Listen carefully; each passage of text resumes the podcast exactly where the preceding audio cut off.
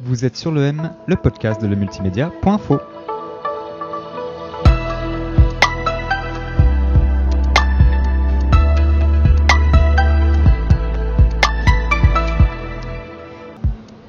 Vous avez 29 ans, vous avez étudié les sciences du sport à l'université de Fribourg et vous êtes aujourd'hui fier de rendre à des dizaines et des dizaines d'étudiants tout ce que vous avez appris au long des 5 années passées sur les bancs de l'université. Il y a 3 ans, après avoir participé à seulement deux triathlons, vous avez décidé de tenter un pari un peu fou, celui de vous inscrire à un Ironman. C'était à Zurich et ça s'est plutôt bien passé.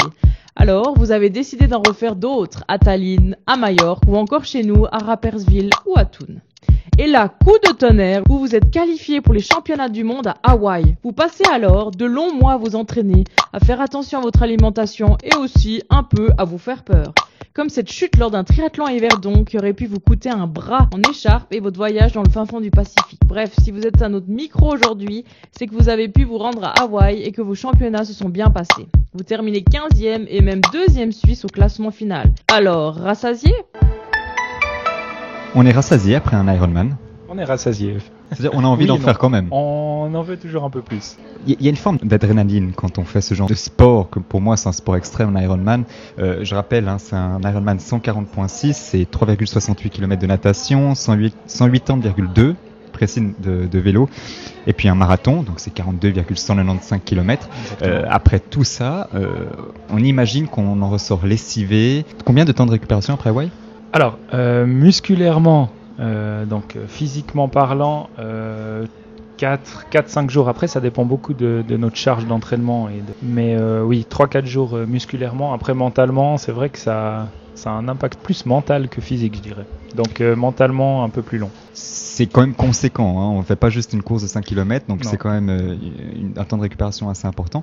Euh, quand on parle de rassasier, c'est-à-dire que dans ces moments-là, ces moments de récupération, est-ce qu'on fait du sport? Est-ce qu'on a envie de faire du sport? Ou est-ce que vraiment on a besoin d'être au calme et de ne plus entendre parler de- d'efforts physiques? Directement après, je dirais qu'on. Enfin, personnellement, après l'expérience d'Hawaï, j'ai eu besoin d'une pause. Mhm. Vraiment, euh, j'ai j'ai fait vraiment le mois de. La course était le 6 octobre, j'ai fait le mois d'octobre vraiment off. On s'entend, c'est vrai qu'une petite course par-ci par-là et puis un petit, euh, un petit vélo par-ci par-là. Il y a des footings de mise en Voilà, jambe. exactement. voilà, ouais. C'est pas euh, zéro sport, zéro zéro, mais, euh, mais c'est vrai qu'il y, a une, il y, a, il y a très très peu de charges contrairement au reste de l'année. Bon alors début octobre, tu es parti à Hawaï, tu savais que tu étais qualifié pour les championnats du monde. On va revenir brièvement sur cette qualification. On sait que tu as fait, je ne sais plus combien d'Ironman, 4 Je suis qualifié au deuxième Ironman À Tallinn. euh, en- à Tallinn en Mhm. 2021. Euh, j'ai euh, dû au Covid, le, le championnat du monde s'est- repoussé d'une année. Ouais. Du coup, j'ai pu faire Majorque et Thun euh, en préparation de Mhm. Hawaï cette année. Alors justement sur ça c'est intéressant parce que quand tu étais tu étais tu t'es qualifié à, Tallinn, tu disais que tu n'avais pas forcément atteint ton objectif de chrono, que tu étais déçu même pour le résultat, la place. Tu, tu avais terminé septième. Euh, les slots pour- de qualification pour chaque Ironman c'est cinq premiers. Tu as terminé septième, mais dans ces cinq premiers, si je suis Alors, c'est pas forcément les cinq premiers, ça dépend du nombre d'athlètes voilà, et déjà de la qualifié. répartition. Donc toi tu étais septième, donc euh, en- techniquement euh, Techniquement, je n'étais pas tu qualifié. n'étais pas qualifié, mais il y avait deux personnes avant toi qui étaient déjà qualifiées dans- grâce à notre Ironman, donc ils ont décalé euh, les places de qualification. Donc Mhm. tu étais qualifié. Par contre, à ce moment-là, j'ai l'impression que tu- de ce que tu m'avais dit en off, qu'il y avait une sorte de syndrome d'imposteur. Tu demandais est-ce que vraiment je le méritais? C'est ça? Voilà, exactement, parce que c'est vrai qu'à Tallinn, tout ne s'est pas passé comme j'avais prévu. Il y a eu des faits de course, des, erreurs de ma part qui m'ont un peu déçu. Euh, le chrono n'était pas celui auquel je m'y attendais. Du coup, euh, voilà, quand j'ai reçu la qualification, je me suis dit, ok, est-ce que je la mérite réellement cette euh, qualification? À moi de le prouver ou Mhm. pas. Voilà. Donc ça, donne, ça, ça donnait une motivation quand même. hein. Ouais, complètement. quelque chose qui à Hawaï, je me suis dit, euh, voilà, à Hawaï, je me suis clairement dit, voilà, maintenant prouve euh, que tu as ta place ici Ouais. et puis que tu peux faire quelque chose de, de sympathique. Alors tu parles de fait de course, moi je trouve ça intéressant. Tu as, tu as déraillé une fois, euh, tu avais, besoin d'aller aux toilettes par exemple, tu avais perdu le groupe de tête sur le vélo, donc quelque chose qui, qui par exemple en termes de course, bon, perd le- finalement ce, fil, temps- ouais. ce fil, ce fil qui est très important. Tu perds tes gourdes une fois, tout ça c'est des faits de course qui finalement euh, impactent ta course ou pas du tout? Alors, euh, bon, après, je ne cherche aucune excuse, on est bien d'accord. Mais dans chaque Ironman, il y a ce genre de choses qui arrivent. Mais c'est vrai que, alors, avec le temps, j'ai j'ai quand même appris que sur chaque Ironman, sur des courses aussi longues, il y a forcément des imprévus euh, après une heure ou après 8 heures ou après 4 heures, etc. Et à chaque fois des imprévus auxquels il faut faire face et puis auxquels il faut, il faut, il faut être prêt. Tu as fait donc l'Ironman à Majorque. Euh, C'était ton troisième, c'est juste? Oui, exactement. donc, un- donc tu t'es déjà qualifié. J'étais déjà qualifié. Et à ce niveau-là, tu te rends compte qu'il y a quelque chose qui peut encore être perfectible dans ta course, notamment. Tu es allé voir, euh, suite à ce, cet Ironman-là, euh, Volodalen, qui est situé à Aigle, Oui. euh, et tu as finalement parlé de ta technique de course. Alors ça, c'est intéressant. Par exemple, qu'est-ce qui a changé à ce niveau-là? À quel moment tu te rendais compte que ta technique de course n'était pas encore parfaite? J'ai jamais réussi vraiment à, à être à, à atteindre un niveau euh, un, un très bon niveau sur euh, la partie course à pied sur Ironman. Pourtant, c'est ton- c'est ta spécialité. Pourtant c'est ma spécialité. Voilà. Et du coup, je me suis posé beaucoup de questions. Est-ce que je fais, est-ce que j'en mets trop à vélo? Est-ce que je cours euh, faux? Est-ce que, etc. Du coup, j'ai décidé de, de prendre les choses en main et d'aller voir justement ce spécialiste Volodalen. Il m'a fait plusieurs analyses très intéressantes d'ailleurs. Et euh, on est arrivé à la conclusion que c'est la technique, de- enfin l'économie de course, voilà, pardon, l'économie de course qui, qui était améliorée. De, de- de ceux qui couraient avec toi dans les, dans les Ironman, tu disais, ces gars-là, ils ne savent pas courir, mais ils courent plus vite que moi. Alors c'est vrai qu'avec un peu de un goût amer dans la bouche, on, on sait que on court bien Mhm. euh, hors triathlon, on court peut-être mieux que ces gens-là. Et puis euh, on n'arrive pas à faire valoir nos capacités sur Ironman et puis c'est un peu un peu frustrant. Alors ça c'est peut-être sur le coup de la colère que je l'ai dit. je n'irai pas jusqu'à jusqu'à le dire euh, Non, c'est pas une critique vers des autres, mais Voilà, enfin, c'est- une remarque que tu te faisais à Mais c'est vrai que mon, mon, mon niveau en course à pied ne reflétait pas les chronos que je faisais sur Ironman. Et voilà. Si je me trompe pas, euh, Vaudalen t'a dit que tu euh, étais plus un coureur de piste que de route. Oui. C'est ça la différence. C'est-à-dire qu'il y a quand même. euh, il y a- il y a- Alors, tu re- disons fais beaucoup de rebonds, beaucoup de. Dans l'économie course, c'était pas parfait. Ouais, alors pour l'instant, je suis. Alors, selon lui, je suis plus un coureur euh, de, de courte distance, entre guillemets, pour aller vite, plutôt qu'un économe. Mhm. Donc, euh, bah, c'est vrai que sur Ironman, euh, c'est pas trop le bon truc. Donc c'est 9h10 où vraiment on est en, dans, dans la pensée de l'économie de, de son corps, de, de, de mesurer l'effort qu'on donne euh, à chaque étape. Mhm. Euh, on commence par la natation évidemment, ensuite le vélo, ensuite le marathon. Donc en fait, faire un marathon après avoir déjà passé 6 heures d'intense euh, d'intense effort, euh, ça, ça, ça décale finalement tout ce qu'on peut imaginer. Euh, J'imagine un, mara- un, un marathonien qui a l'habitude de faire des marathons serait peut-être perdu à ce niveau-là parce qu'il il- tous ses tous ses plans, tous ces, euh, Mhm. disons, ces, ces- ces plans techniques, mentales Ouais. qu'il pourrait avoir, il saute à ce niveau-là. C'est vrai que sur un marathon sec, on peut encore parler de, de rapidité, entre guillemets, parce Mhm. que ça reste un effort bah, entre 2h30 et 2h45, et du coup, ça. C'est un effort assez court. Donc ça veut dire en marathon, par exemple, on parlait des 30 du mur de 30 km. Après 30 km, on a peut-être ce moment où on est un peu plus faible, où il faut se remettre, euh, se remettre sur pied. Ouais, alors c'est Sur un clair marathon, sur un Ironman, c'est un- pas la même chose. C'est un peu différent, effectivement. Donc euh, ce mur-là, bah, on le rencontre. Alors, on le rencontre aussi peut-être au 20e, euh, après, après tous les efforts précédents. On le rencontre aussi, mais après, c'est vrai que ce qui change beaucoup, c'est l'intensité. On va pas être sur la même intensité au niveau du marathon sec et un niveau, au niveau du marathon euh, sur Ironman. Donc euh, l'intensité change beaucoup et nous permet de rencontrer ce mur moins, euh, moins brutalement. Ouais. Juste avant Hawaï, tu étais voir une nutritionniste. Un nutritionniste, Un nutritionniste, ou une ouais. nutritionniste, bon, c'est un, monsieur, euh, pour la première fois de ta vie, ça c'est int- c'est intéressant parce que quand on, on essaie d'avoir euh, les meilleurs, euh, les meilleurs résultats possibles dans ce genre de, dans, dans- dans ce genre de compétition, d'ailleurs tu fais partie d'un des meilleurs, hein, 15e, euh, voire deuxième Suisse sur ta catégorie, donc c'est pas, c'est- pas rien. On, on a toujours l'impression que ces gens-là sont suivis nutritionnellement H24. Toi, Mhm. c'était avant Hawaï. Alors, depuis toujours, je suis hyper, euh, hyper euh, perfectionniste et hyper euh, intransigeant avec moi-même au niveau de, de l'entraînement, Mhm. au niveau de l'hygiène de vie. Par contre, c'est vrai que la nutrition, pour moi, avec des efforts comme l'Ironman, avec des entraînements tels que qu'on fait pour un Ironman, la nutrition passait en second plan en, en me disant voilà, je vais pas me priver de tout, sinon ça va être compliqué mentalement. Après, j'ai quand même décidé de prendre un, un nutritionniste là euh, les, les trois mois avant, non, c'est pas vrai, les deux mois avant Hawaï, pour essayer d'optimiser un maximum euh, ma performance. Ce qui a plus ou moins bien marché. et J'ai eu quelques conseils assez précieux au niveau des compléments alimentaires et aussi des repas, euh, des repas de, de tous les jours. Ouais. Ce qui m'a permis de, de, ouais, de, d'optimiser euh, la performance. C'est pas de la correction nutritionnelle, c'est de l'optimisation. C'est vraiment essayer d'améliorer là les points, les points qui sont les plus Mhm. faibles euh, chez toi.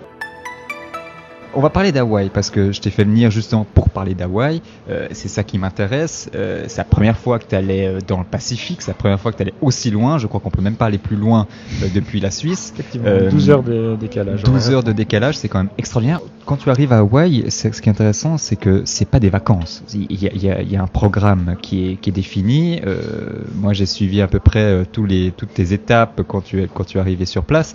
Euh, je crois qu'il y a la parade des athlètes. Ça, c'est un moment assez, assez fou. On en discutera. Il y a plein d'autres petites choses. La préparation de la zone de transition. On y va, on y va avant le jour de course, j'imagine. Je crois que c'est même un parc fermé. On peut pas, on peut Ouais, pas y accéder. ouais.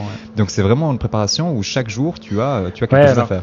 C'est clair que, alors, je suis arrivé une semaine avant la course, euh, jour pour jour. Euh, avec le décalage horaire et l'adaptation au niveau climatique, euh, c'est le. Disons qu'il faudrait pas arriver plus tard, à mon avis. Et puis après, c'est vrai que le temps passe assez vite. On a 2-3 jours d'adaptation, enfin 3-4 jours d'adaptation. Le deux jours avant, on doit aller déjà chercher nos, nos dossards, faire notre inscription, enfin faire l'enregistrement, etc. Ouais. Le jour d'avant, on doit aller déposer le vélo, les sacs de transition. Euh, et puis euh, bah, le matin même de la course, on peut euh, aller faire une des, dernières, des derniers petits réglages sur notre vélo, mais sinon on n'a plus rien le droit De toucher. de toucher. Ouais. Du coup, voilà, c'est toute une organisation, Mhm. un stress quand même. Euh, c'est vrai qu'au moment où- du moment que tu arrives jusqu'au départ de la course, ben, tu es sans arrêt en train de penser à certaines choses, en train de penser, ok, j'ai rien oublié, j'ai mis mes sacs de transition, j'ai mis mes chaussures, j'ai mis mes chaussettes, j'ai mis mes, ma nourriture, une des choses les plus importantes. Et puis c'est vrai que bah, tu es constamment euh, pris mentalement.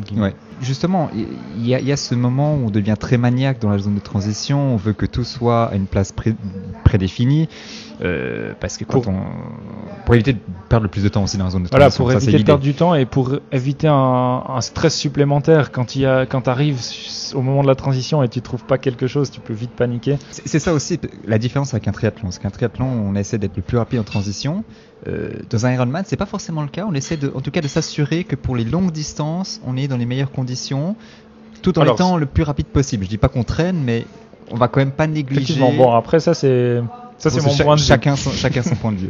Exactement. Alors il y en a qui voilà, je pense qu'ils le font le plus rapidement possible parce qu'ils sont ils ont sûrement plus d'expérience que moi et plus de de- d'organisation, je ne sais pas. Euh, après moi c'est vrai que j'aime bien prendre mon temps. euh, voilà, pour partir dans la nouvelle discipline en étant vraiment euh, bien dans mes chaussettes et puis et puis partir sereinement.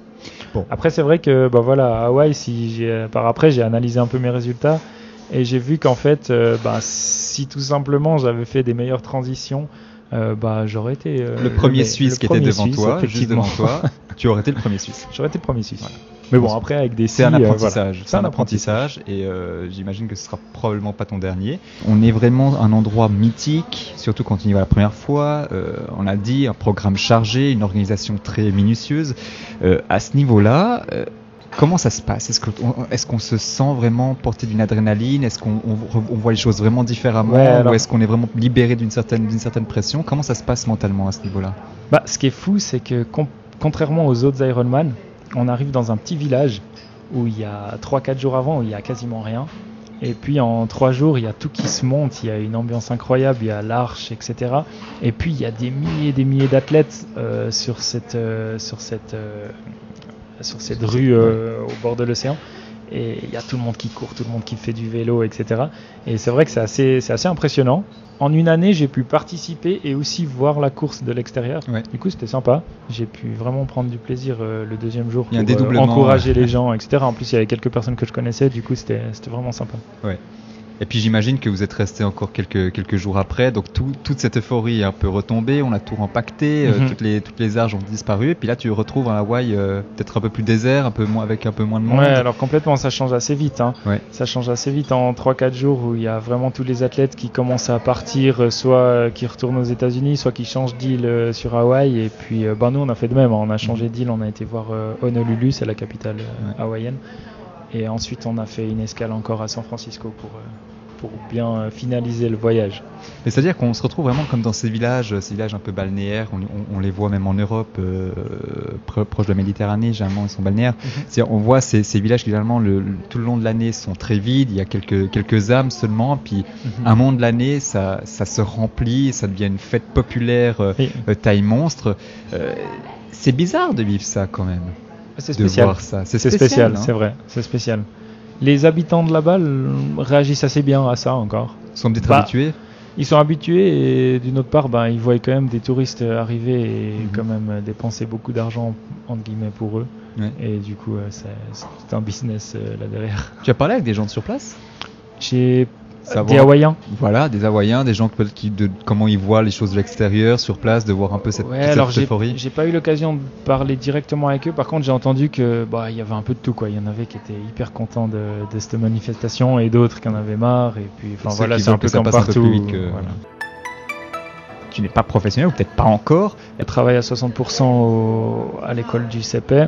Il y, a- il y a une chose intéressante parce que ça sera la- la- le, le sujet d'un reportage qui sortira prochainement, c'est sur le sport à l'école.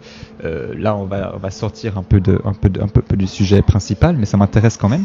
Le sport disparaît de plus en plus à l'école, ça c'est une réalité. Il y a moins de, mo- de moins en moins de, de, de financements qui sont alloués au sport à l'école. Et puis, euh, suivant d'autres modèles européens, euh, on, on se rend compte que par exemple, si on prend la Finlande, on est plus porté sur le savoir bouger chez les, en- chez les élèves plutôt que leur apprendre un sport en particulier. Toi, de ton, de ton, de, de, de- de ton expérience maintenant de triathlète, tu as fait un Ironman, tu es allé à Hawaï, est-ce que tu partages justement ce genre de choses Euh, C'est comment on vit le sport avec tes élèves. Est-ce que tu en parles ou est-ce que c'est quand même très en, de- en, en dessous de Non, non, de- j'en parle. de- J'en parle. dans tes cours. Donc tu en parles, tu en parles librement avec tes élèves. J'en parle librement, ils m'ont, ils ont été très curieux, ils m'ont posé beaucoup de questions et du coup non, j'en parle complètement et je, je, je, je vante le triathlon, disons. On les pousse quand même à penser plus euh, natation, plus vélo, plus course à pied, plus euh, mouvement, euh, mouvement de base, hein, plutôt que des jeux de Exactement, balle. ouais, c'est ce que tu fais, quelque chose? Ouais, C'est toi qui détermine ton programme. J'essaie surtout de les motiver, disons. Donc c'est la motivation Parce qu'à l'école, voilà. c'est vrai que la motivation joue un grand rôle. Ouais. Alors, euh, bon, moi, j'ai quand même passablement de chance avec, euh, avec mes élèves euh, entre, entre les uns, les Diablerets, les Moss, etc., où, où on a beaucoup d'élèves qui sont euh, déjà affiliés à des clubs et sont motivés dans le Mhm. sport. Donc, c'est un peu plus facile pour moi, c'est clair.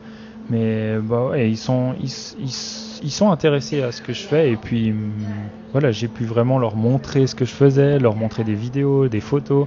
Et voilà, ils, ils connaissaient pas forcément l'Ironman parce que c'est vrai Ouais. que bah, pas tout. Bon, j'imagine à l'âge, c'est quoi des, des, des enfants Alors, de ils ont 11, 12 12 ans et 12 et 15 ans. Ouais. C'est vrai qu'à un certain âge, c'est ils sont pas forcément capables de, de Mhm. gérer euh, vraiment un effort euh, sur le long, sur la longue durée. Mais euh, bah, ça s'apprend et puis, euh, puis voilà, plus ils le, plus ils le, ils le découvrent tôt, mieux c'est. Ouais. Alors ça c'est la relation avec tes élèves, la relation avec les autres profs de sport, tu en parles aussi? Oui, j'en parle. J'en parle après. J'aime bien quand même faire la part des choses et pas non vraiment plus. ne euh, pas tout mélanger. Voilà, je mélange pas tout. Le, il y a le professionnel et puis euh, mon sport à côté. Mhm. Euh, c'est deux choses différentes et du coup j'aime bien. Alors, je réponds volontiers aux questions, je, je, je leur envoie quelques photos sans problème. Par contre, bah, c'est vrai que je ne vais pas sans arrêt parler de ça et enfin, voilà, c'est deux choses complètement différentes. Mais est-ce que, par exemple, ça, ça change ta manière de voir les choses avant Hawaï, après Hawaï, ta manière d'enseigner le sport? Parce que ça, c'est intéressant aussi de savoir si vraiment on voit les choses différemment, euh, des, des- des- des- des idées, des- ta propre expérience qui vient de plus en plus et du coup, tu as envie de la partager. Ça, ça, ça, ça arrive par exemple? Bah, c'est clair que ça nous donne des idées. C'est, toujours un enrichissement de, de vivre les expériences que j'ai vécues. Ouais. Et puis, euh, et puis voilà, sinon je change pas de manière d'enseigner. ou- Mhm. Pour conclure, on va quand même, quand même dire qu'il y, y, y, a une façon, de, il y a une façon de, de, de, de, transmettre une passion à ses élèves. Et il faut que cette passion y soit, parce que sinon, ça, bah, ça, ça, ça, vide de son sens euh, le cours de sport. Donc j'imagine que tu transmets une certaine passion du mouvement plus qu'autre chose. Ouais, alors à, complètement. À je pense que ben, ils voient aussi que leur prof euh, sportif fait euh, des, des, choses, alors pas des grandes choses, mais des, des choses qui sortent peut-être un peu de l'ordinaire. Un Ironman, c'est pas non plus quelque chose que tout le monde fait. Ouais. Et du coup, ça, ça interroge et ça impressionne, je sais pas si c'est le bon non, mot. mais, ça donne une certaine légitimité. Voilà, exactement. Voilà. Florent Farrar, merci beaucoup. Oui, merci beaucoup. Merci, à bientôt.